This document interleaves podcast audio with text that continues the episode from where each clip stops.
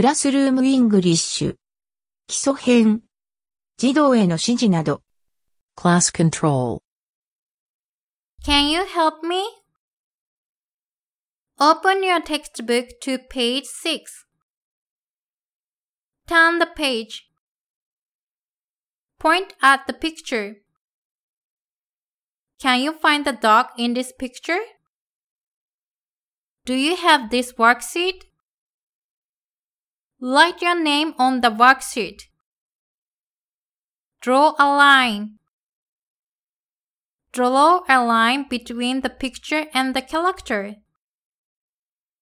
Draw a line to the picture. I can't hear you. Pardon me? Could you say that again? Speak more loudly. Speak more slowly. Speak more clearly. What can you see?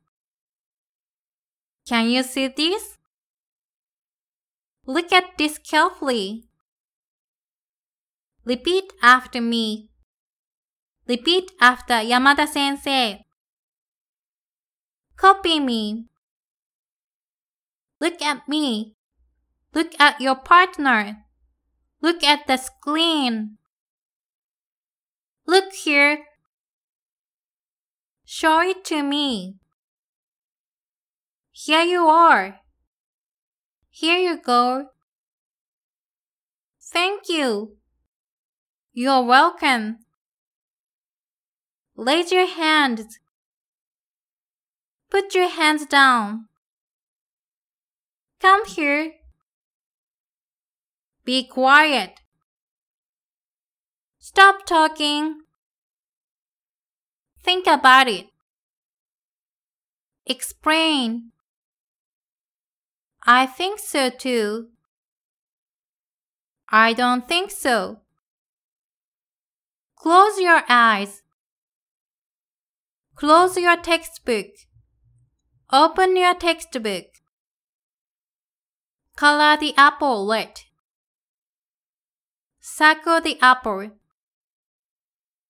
Fold it in half. Cut out the picture.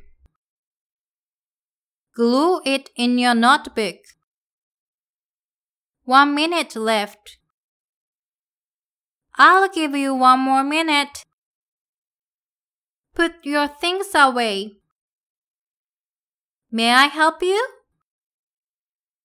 Let's count from 1 to 10.